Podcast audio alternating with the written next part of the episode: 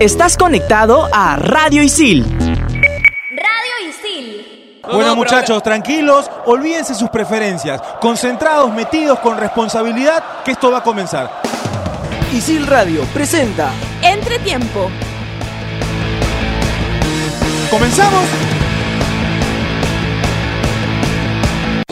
Bueno, lamento que usted se quede dormido, pero bueno, es, un juego, es así, hay, son seres humanos. Hay momentos que podemos hacerlo de una manera, hay momentos que podemos hacer la otra. Hay algo humano que también incide en este juego, nada más. Mejorar tenemos que mejorar siempre.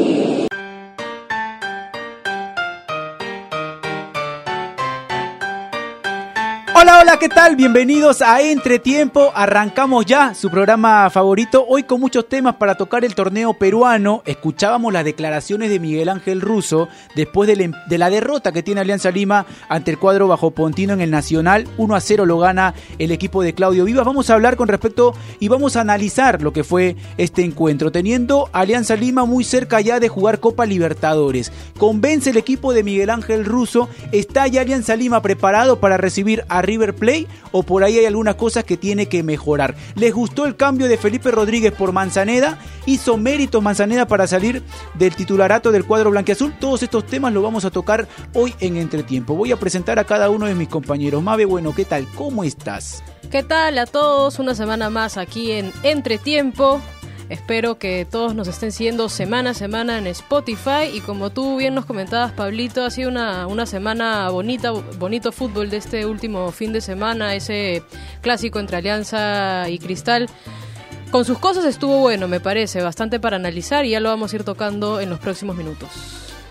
Saúl Quiroz, ¿qué tal? ¿Cómo estás? Bienvenido. Pablo, ¿cómo estás? Eh, gracias. Eh, un saludo para toda la mesa. Eh, se está hablando mucho de intensidad a partir del partido de entre Cristal y Alianza Lima. Eh, vamos a tra- tratar de ilustrar lo que es intensidad. eh, pero si en caso se mostró intensidad en el partido de Alianza Cristal, se, mo- se mostró de mala forma. Porque digamos que la intensidad correcta es llegar varias veces al Yo arco no vi rival. intensidad en ese partido. Yo tampoco, pero están hablando de arte intensidad. Si se mostró alguna vez intensidad en el partido, fue de mala forma. Porque no llegaron nunca al arco. de repente lo pueden llevar a que fue un partido muy friccionado.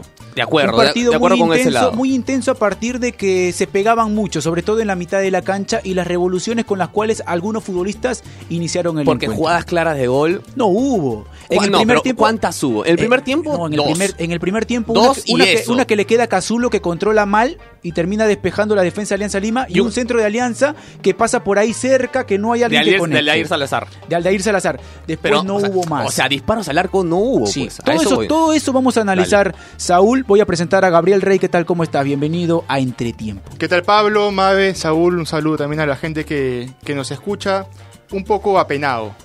Por, no por la Liga 1, porque se viene realizando, creo yo, de, de una buena manera, a excepción de, de los árbitros, que cada vez hay más que hablar de ellos. Sí, hay jugadas polémicas. ¿ah? Sí, pero yo por, por el tema de- del Mundial Sub-17, Ujú. que, que nos quitaron la sede a poquito ya de- del Mundial que se iba a hacer este año, según FIFA, por diversos asuntos relativos a la organización e infraestructura que afectan a la adecuada realización del torneo. Sí, de acuerdo, de acuerdo. No estamos preparados para realizar el Mundial. En su momento se pidió, creo que fue más por intereses personales que por el tema de, de que si Perú estaba preparado para realizar un evento importante. A ver muchachos, somos estudiantes de la carrera de Periodismo Deportivo de ISIL, mi nombre es Pablo Caña, no se olviden que nos pueden escuchar en Spotify como Radio ISIL. Arrancamos con el tema del Cristal Alianza. Habló Miguel Ángel Russo, le hacen una consulta porque sí, el trámite del partido de repente no se prestó para lo que por ahí uno esperaba. Dentro del análisis que uno hacía de lo que podía pasar el domingo, mencionaba una alianza asumiendo un protagonismo, un partido muy intenso a partir de que ambos salgan a disputar la posesión de la pelota y por ahí alimenten a sus extremos y se llegue al gol. No se termina dando de esa manera. ¿Cuál es el análisis que le queda de lo que mostró Miguel Ángel Russo y lo que mostró Claudio Vivas y también el encuentro? A ver, ¿por qué fue así? Porque se estudiaron bien. Vivas y Russo se estudiaron bien. Entonces, Vivas empezó el partido tapando a Cachito Ramírez, tapando a Costa eh, y hasta cierto punto a Cartagena, que por ahí a veces lo veías libre, pero Cartagena no tiene ese pase, ese, ese, esa manera de darle juego, darle vida al equipo de Alianza Lima. Lo tenía Costa y lo tenía Cachito Ramírez. Y ninguno de los dos tenía el balón, pues. No les llevaba bien o no les llevaba eh, con comodidad la pelota. Sí. Y a partir de eso, eh, Alianza no tenía cómo. Y el equipo de Alianza defensivamente pasa que ha mejorado mucho en defensa a partir de los laterales Alianza Lima. Entonces, ¿Te Cristal- convenció Anthony Rosell, por ejemplo? Y ya que haces hincapié en el tema de los laterales. Para mí, por ejemplo, hasta el partido con Cristal, Rosell era un lateral correcto. Que de repente se preocupaba mucho en el tema de esperar al extremo, de no sumarse tanto al ataque por recuperar la pelota.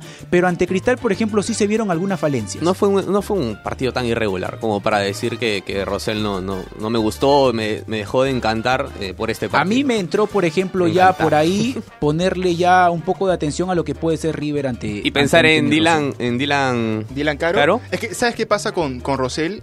Que hemos tenido dos años viendo Alianza con Duclos.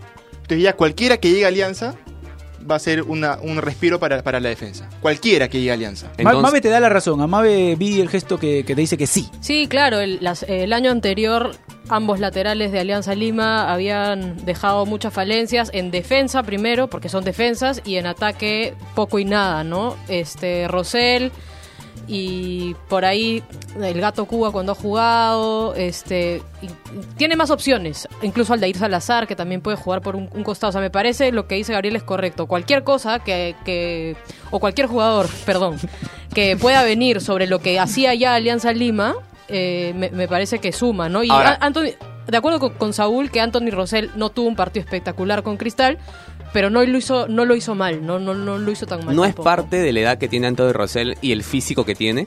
No, pero mira Madrid, qué categoría es. Ahora, yo, a mí cuando, me, a mí cuando me pusieron por 99, primera vez a, a Rosell ahí, en la banda izquierda, Con Barcelona. claro, me dije, cuidado porque con jugadores potentes como los ecuatorianos puede tener muchos problemas por el físico, ¿no? Sí. Entonces, pero tiene, el, Por eso te digo- pasa que el chico tiene calidad, tiene, Para mí- tiene maña para, para hacérselas eh, ante rivales Sí, fuertes. para mí hasta el Pero- partido con Cristal era un lateral correcto. De repente me mostraba algo distinto a lo de Duclos. No digo que ha igualado Duclos con el partido de Cristal, pero sí hay que ponerle atención porque Madrid y Pacheco lo terminan pasando por el primer tiempo. Más allá de que no haya sido productivo porque sus centros no terminaban llegando para, para Palacios, lo pasaban. Entonces ahí hay un punto que tiene que mejorar. O sea, Ángel a ver, definámoslo. Rosell es un buen lateral, pero hay mejores. Hay mejores. No, sí, Y- y, seguramente. si Alianza tiene que contratar a alguien mejor, no sé si todavía tenga plazo para contratar. No, si, si se Eh, cierra lo de Dylan Caro, yo creo que ahí ya... Este, Para la Copa cierra. Libertadores, que se preocupe un poquito. Pero Sí. Dylan Caro, ¿tú crees que es mejor que, que Anthony Rosell? No creo que sea mejor, porque, tam- a ver, ¿qué otro lateral izquierdo después de Loyola, que fue considerado por Ricardo Gareca, marca la diferencia? Y de Yair Céspedes en el fútbol peruano. Creo que era Anthony Rosell por lo que hacía en Ayacucho, y Alianza Lima lo termina trayendo. Pero sí hay que ponerle atención. No digo de que sea malo y que ya Alianza Lima tiene un problema y un dolor de cabeza para todo el año. Pero lo que mostró ante Cristal sí de repente deja preocupado al hincha Alianza. Ahora estamos faltos de, ¿no? De laterales. Sí. Por el sector derecho después de Corso está Madrid y también no hay mucho más. Sí, está Al- Aldair Salazar apareciendo. Ah. Aldair Salazar. Aldair pero Aldair Salazar, que recién está jugando de lateral. Porque Aldair Salazar llega, llega, llega a. Alianza por, jugando como central. Sí. Y la gente creía que con la llegada del Gato Cuba, el que iba a ser titular era el Gato Cuba. Finalmente pas- siendo, pasó a ser eh, titular eh, Aldair Salazar. Y el Gato Cuba lo he visto mejor por izquierda que por derecha. Sí. No, tal lo- vez, lo tal vez ahí está la solución. La experiencia del Gato Cuba por ahí podría ayudar a, a formar un buen once Sobre todo, por el lado sobre todo izquierdo. teniendo a un River que se le viene a Alianza Lima. Pero a ver, dentro del desarrollo del partido, dentro de lo que, de lo que plasmó Alianza Lima, lo explicaba Saúl y el duelo que se termina dando constantemente en la mitad de la cancha. Cartagena iba con Arce, Tomás Costa con Calcaterra y Cachito iba con Cazulo. Cachito Ramírez la pasó mal. Hoy dentro de lo que pretende Miguel Ángel Russo, ¿es Cachito el 10 idóneo para el cuadro blanquiazul? No, y hace varios partidos, por lo menos desde mi perspectiva de ver las cosas, y creo que por ahí Russo también se está dando cuenta, para lo que él quiere implantar en Alianza, Cachito es un jugador muy lento, o de repente que no tiene esa velocidad, o...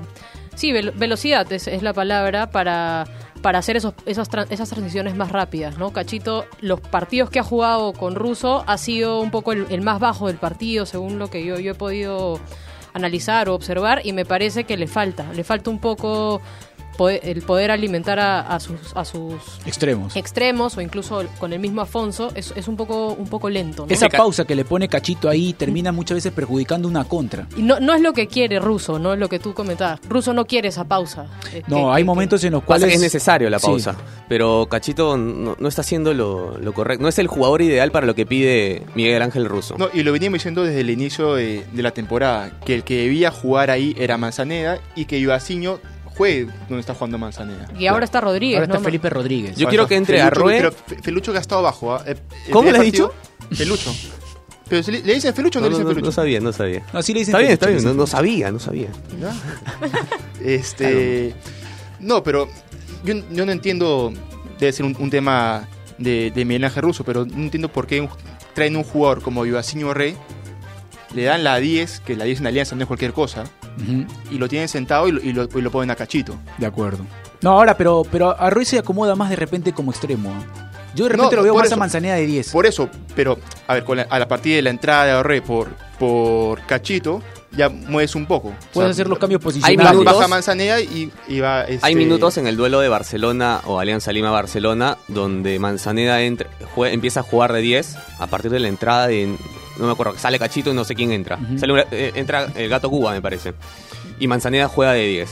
Y lo hace bastante bien, ¿ah? Y, y le da más libertad, le da más movimiento. Sí. Manzaneda se acerca a veces y gira Y rápido. es más, en el partido, en el partido cuando ingresa Manzaneda, porque Manzaneda termina de ingresar en el encuentro, se nota ya otra cosa en Alianza Lima en la mitad de la cancha, porque Manzaneda intenta la individual, intenta progresar en ataque a partir de su individualidad y no del tema colectivo, pero ya ahí, por ejemplo, marca una diferencia con Cachito.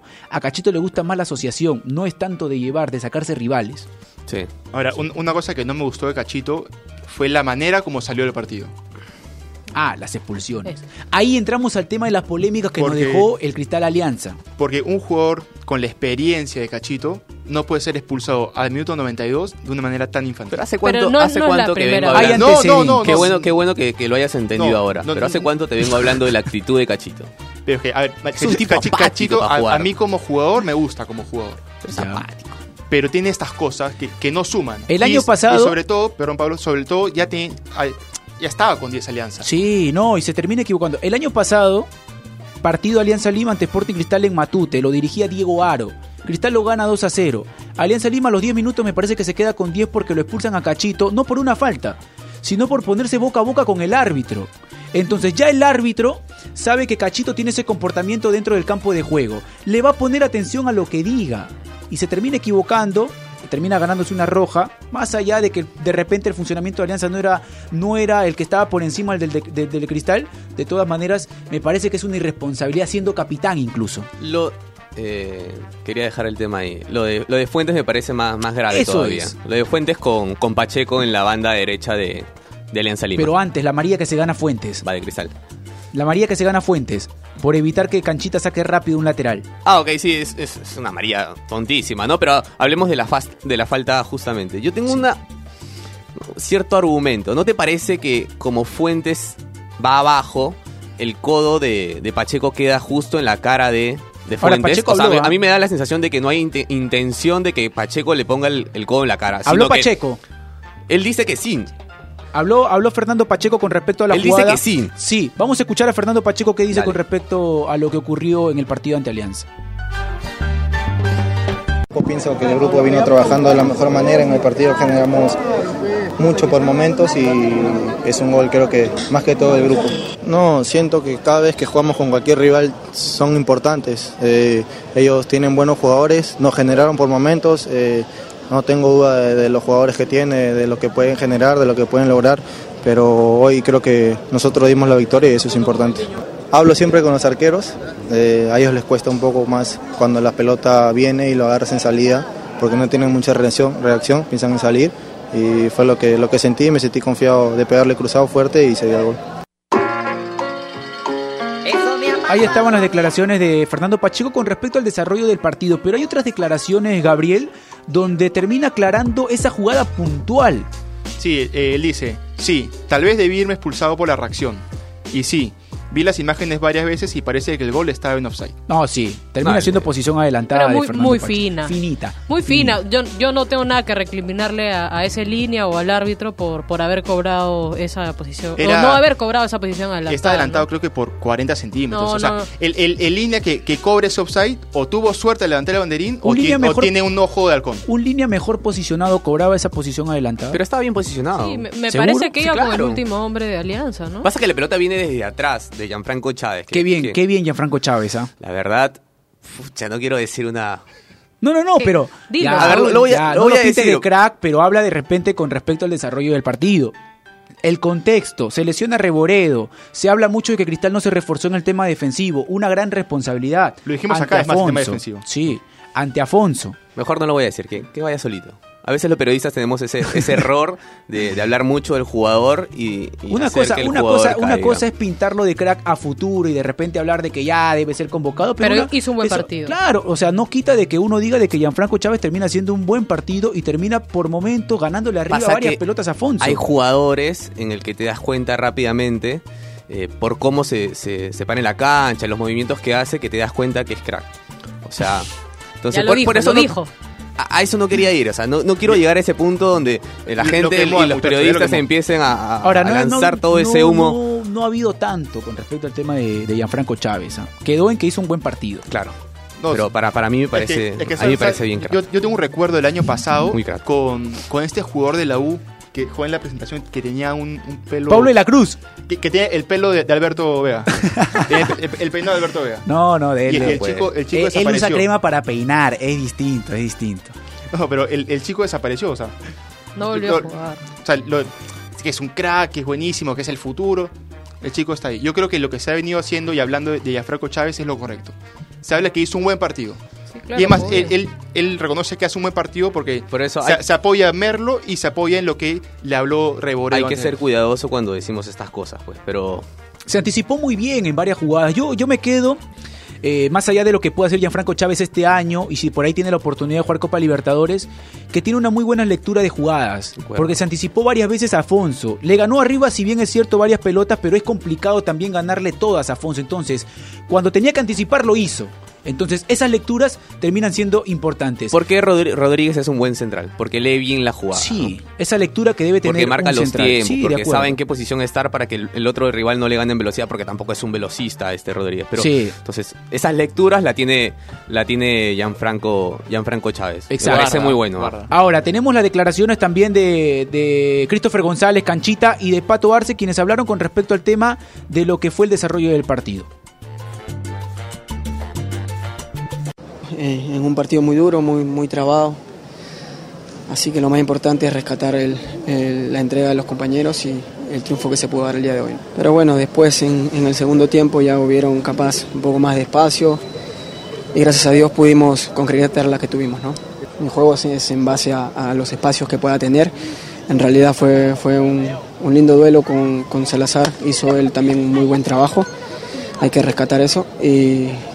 Y gracias a Dios en el segundo tiempo pudo ser muy distinto y muy diferente, ¿no? Y pudimos eh, eh, concretar el, el- el gol y ganar el partido, que es lo más importante. Como tú dices, algún tipo de revancha, no, para mí no, al final esto, esto es fútbol, eh, lo que pasó, pasó, hay que mirar para adelante siempre. Y bueno, hay que, hay que tratar ahora de, de descansar, eh, eh, trabajar muy bien durante la semana, que también el partido del sábado va a ser difícil, ¿no? Muy buen replanteo en realidad, lo mismo pasó en, en, en Huancayo, cuando fue expulsado Emanuel, eh, Pacheco estuvo como que de nueve. Y bueno, en realidad mérito de él y, felicitarlo por su anotación. ¿no? No, nunca va a haber un empate, siempre quiero ganar, pero creo que Alianza no fue más que nosotros, nosotros nos llevamos resultados por algo. Los compañeros creo que iban a tratar de meter otro gol, pero se dio el de Pacheco y gracias a Dios con ese ganamos, ¿no? Cuando los árbitros se equivocan son así, la otra vez se equivocaron a favor de nosotros con, con Emanuel y no dijimos nada, ahora se equivocaron a favor y creo que no hay que decir nada tampoco, ¿no? La camiseta no pesa, o sea, es depende de ti cómo te sientes y cómo, qué es lo que haces dentro de la cancha. Yo me siento tranquilo y como, o sea, lo veí como una revancha, justo lo comentaba con mi compañero, pero, pero más pensaba en, en aportar al equipo y que no me saque de, de la cabeza eso, ¿no? Nada, que, que juegue suelto, que juegue como yo sé, o sea, él me ve los entrenamientos, me, eh, me dice que soy un crack, pero, pero poco a poco voy, voy acoplándome más al equipo, ¿no? Ahí estaban las declaraciones de Christopher González, Patricio Arce, hablando con respecto al desarrollo del partido. ¿Cómo ven ustedes Alianza Lima y Sporting Cristal para lo que se viene ya en la Copa Libertadores? Eh, duro, bastante duro. Porque justo la, la semana pasada hablamos de que si era un termómetro ese partido para ambos. Y si lo tomamos como un termómetro Ustedes para me ambos, decían que no, que no es un termómetro, No, que- que, es que- es que no lo es. Pero no fue. Y Es tu comentario lo- cambia ahora con respecto a lo que viste en el, en- no, en es que, es que en el no, es, Nacional. no es un termómetro, pero si quieres verlo como un termómetro, debes preocuparte bastante. Ya. Ya, Bastante. Saúl. Eh, hay, hay cosas que, que arreglar, ¿no? No le pueden plantear un partido así a Russo y, y- y lo dejen eh, fuera de juego. O sea, lo- le, le marcaron a Costa y a Ramírez y listo. Y, y no hubo más de Alianza Lima en todo un primer tiempo. No, No. lo pueden dejar tan mal parado planteándole un partido tan fácil. No te puedes dar cuenta simplemente que con marcando dos jugadores, listo, ahí quedó tu equipo. Y hubo Entonces, un había que replantear rápido. Hay que darse cuenta de eso. Hubo un, un momento que Alianza con 10, eh, la primera línea de volantes presionaba muy arriba y termina sacando dos, recuperando dos balones casi en la puerta de- del área de Cristal. Eso también para, para Cristal es preocupante. Cuando arranca el partido, Cartagena va sobre el Pato Arce y hace que pierda una pelota, el volante mixto de Sporting Cristal. Entonces, Alianza, por ejemplo, ante Cristal, termina presionando de mitad de cancha 25 metros más, más arriba. Este, Alianza termina presionando. Entonces, yo me imagino un Alianza Lima, por ejemplo, ante River, presionando así. No una presión intensa en la cual por ahí se desgaste el futbolista de Alianza, pero sí una presión en la cual por ahí traten algunos, en, una, en algunas zonas puntuales de quitarle el balón a River. Sí me veo, por ejemplo, esa salida que tiene Alianza Lima ante Cristal, ante River, por ejemplo. Ahora, ¿sabes qué hubiera pasado si a los que marcaban no hubieran sido Costa y Ramírez, sino tal vez Arroy y Manzaneda? Eh, hubieran repente, tenido, hubieran tenido más movilidad, Sí, su capacidad su individual. capacidad para moverse Sí. en la cancha, entonces le hubiera dado otras cosas a Alianza Lima. Tal vez, no sé. Sí, mayor, mayor recurso de repente, ¿no? Del, del futbolista por. Ojalá por la se dé cuenta Russo a través de este partido y a través de la salida sí, de, lo va- lo de va a analizar, Ramírez. Lo va a analizar de todas maneras. Que hay lo que dar un paso al costado con Ramírez. ¿no? Alianza Lima Juan Vallejo, rival complicado el día domingo, 4 de la tarde en el estadio Alejandro Villanueva. Nos tenemos que ir a una pausa y vamos a volver para hablar de Universitario Deportes, también con respecto a la mala noticia que se recibió de que Perú ya no va a poder realizar el Mundial Sub-17. El chino se lamenta, nos vamos a una pausa y volvemos.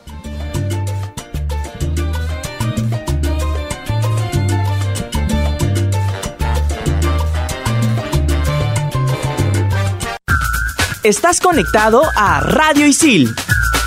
Radio Isil.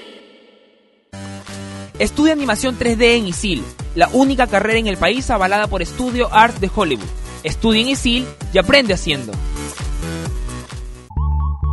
Aprende comunicación integral de la mejor manera, trabajando para clientes reales. Estudia en ISIL y aprende haciendo. Estás conectado a Radio Isil.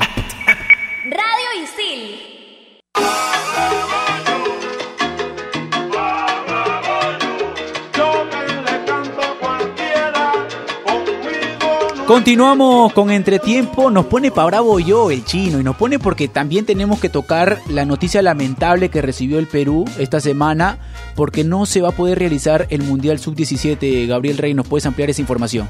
Eh, sí, como le decíamos al, al inicio, por la FIFA nos quita la sede por, por temas de infraestructura y organización y por no cumplir con la garantía gubernamental número 8. ¿Qué es esto? Esto se trata de, eh, de un tema de impuestos, de una exoneración de impuestos para, para los participantes. Se está buscando ya nuevas, nuevas sedes, sedes que estén ahorita aptas para recibir un mundial. Y Perú no es bravo en esto, ¿no? En organización no somos nada bravos, ¿no? Más, somos bien monces para organizar, ¿ah?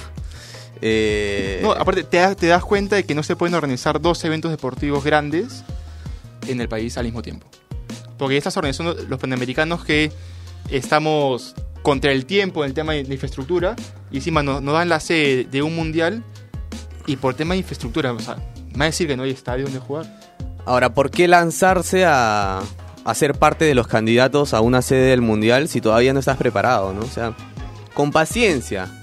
Eh, recién estamos acoplando las, las menores, estamos haciendo que funcionen bien los campeonatos de menores, eh, estamos tratando de mejorar los estadios, que todos, te- que todos tengan gras natural y, ya, nos, ya, nos, ya nos hemos lanzado a hacer un mundial. Entonces, poco a poco, con paciencia.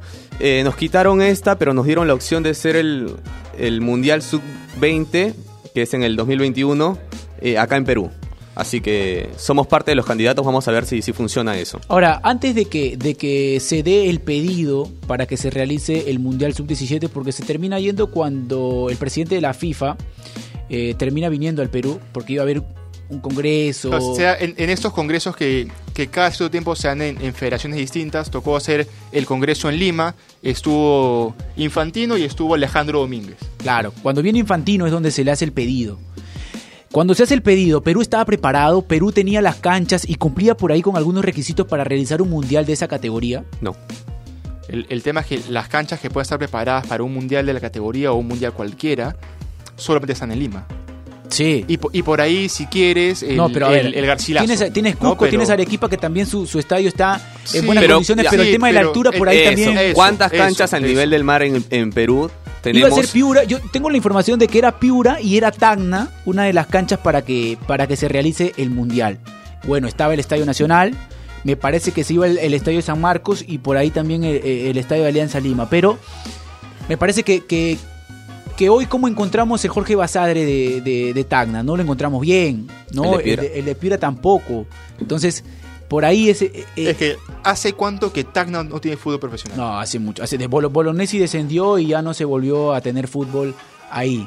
Entonces, si no tiene fútbol profesional, lamentablemente acá las canchas no se cuidan como debe ser. El equipo no está en la profesional, se descuida la cancha. ¿Cuánto se pierde ahora sin el Mundial? Porque mira, estaba el tema No del sé qué tanto, Iba a venir el VAR a la sub-17 y se tenía pensado de que por ahí Se quedaban. se queda el de para, la- para, para, para el próximo año y por ahí se termina arreglando algo el fútbol peruano en cuanto a los temas arbitrales.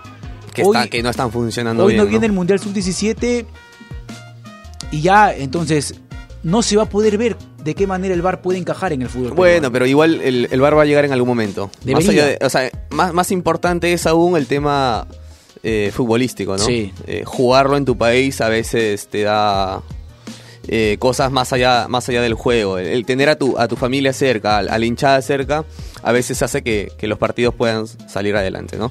Perú, Eh, Brasil, ahora cabeza de serie, ¿no? Sí, en Brasil. Sí. El, ahora el mundial va a ser en Brasil. no, no, no, pero del, Ah, del el- sudamericano el sudamericano, sub-17. sí. Ajá, sí. Perú y Brasil. Pero- sí. Ojalá que por ahí eh, se termine haciendo, el profesor Silvestri termina haciendo un buen trabajo para lograr una clasificación. Sí, a ver. Le ganó eh, 7 a 1 a la reserva de Alianza Lima. Sí. No está nada mal, ¿no? No está nada mal. Y aparte también, me parece que hay partidos amistosos que tiene ante Uruguay donde deja una buena sensación en cuanto a una propuesta. Ojo, Ahora, esta ojo, ojo, sub-17 es- es- es, la de la del la del que nos distribuimos por todo el país. O sea, acá hay jugadores de Loreto, Sí, sí, eh, de Piura, de todos lados. O sea, Ojo, el, el tema este de, de los partidos preparatorios con Uruguay no hay que tomarlo como referencia. Porque la sub-20 tuvo partidos de preparación con Uruguay en los que jugó muy bien y mira cómo nos fue en Sudamericano. Ah, no, claro, ¿no? Pero también de, al- de, de un partido tenemos que, que sacar algunas conclusiones y ver qué nos puede mostrar un equipo. Rápido con respecto al tema de universitario hay de un Quirós de Alianza Lima, ese debe ser bueno. Ese es el más malo. A ver, con, rapidito con respecto al tema de Universitario de Deportes que le termina ganando al Pirata, equipo de Pablo Segarra que sorprendió en los primeros minutos teniendo a Canales, a Rasco en la mitad de la cancha, distribuyendo muy bien la pelota. Lo termina consiguiendo, el lateral izquierdo la pasa muy mal de Pirata y Quintero lo termina aprovechando. Termina perdiendo por ahí, ¿no? Porque se había planteado bien el partido Pablo Segarra. Pero en la banda izquierda estaba su, su, su parte más débil, ¿no? Del equipo. Y hasta Paucar termina, le, ter- le termina ganando un balón dividido al, al lateral este Quevedo, ¿verdad? Sí, cambió la U mucho con Paucar en el lugar de Barco. A mí no me gustó que la bandera y Paucar sean esos volantes tipo mixtos o enganches, eh, porque se- a, a mí me da la sensación de que los dos se pierden. Se pierden mucho. eh, en- a ver, se intentó hacer esto. Que pasaba Vázquez por el centro del campo, se abría la bandera por izquierda y se recogía un poco Paucar. Eh, pero no terminó de funcionar porque la bandera y Paucar en esos movimientos se perdían mucho. Ahora, Universitario tenía mucha amplitud, pero no había el personaje de la U que a través del balón logre esa amplitud. Y las veces que se logró fue a través de Guillermo Rodríguez y Quintero por, derecha, pero que no me parece Guillermo Rodríguez el indicado, ¿no? O sea, el que tiene que lanzar los balones largos por ahí tendría que ser la bandera o Paucar, pero estos jugadores no lo tienen. Entonces, ahí pierde mucho Nicolás Córdoba. Está intentando hacer cosas con los jugadores no indicados. Eh, sí, justamente a eso quería ir. ¿Cuándo- ¿Hace cuánto tiempo que Nicolás Córdoba está en la U? ¿Nueve meses? pasado. Mitad de año que llega. O- ocho nueve meses. Ya. Y todavía no termina de convencer. A ti, a ver, el año pasado podía ser, no, es que no tuvo una pretemporada con el equipo, que se integró con el torneo en camino y todo. El año pasado se adapta para mí al plantel, Sí, pero, a las pero circunstancias. ya, ya tuvo una pretemporada, ya pudo contratar, que antes no podía contratar. Y sigue sin convencer. Y es preocupante que un equipo como Piratas, que tiene muy poco, porque la verdad es que tiene muy poco, este le, le haga tanto daño, ok, termina perdiendo 3-1, pero por, por momento del partido le hace daño. En, en los primeros minutos es donde Pirata termina demostrando que tenía buenos futbolistas en la mitad de la cancha como Arrasco y por ahí Canales. A ver, información con respecto al tema de Universitario porque lo más seguro es que Manicero, si logra su nacionalización, llegue a Universitario, ya está la aprobación de Córdoba. Eh, ya será otro tema si Manicero es el indicado para, para de repente darle ese fútbol que necesita la U en el medio.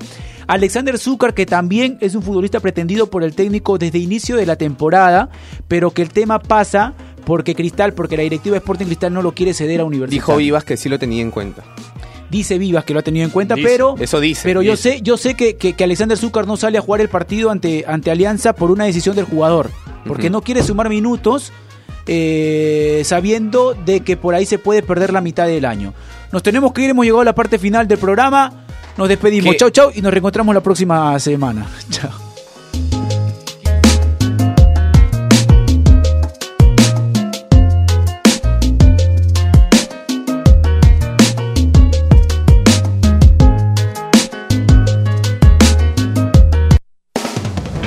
Isil Radio presentó Entretiempo.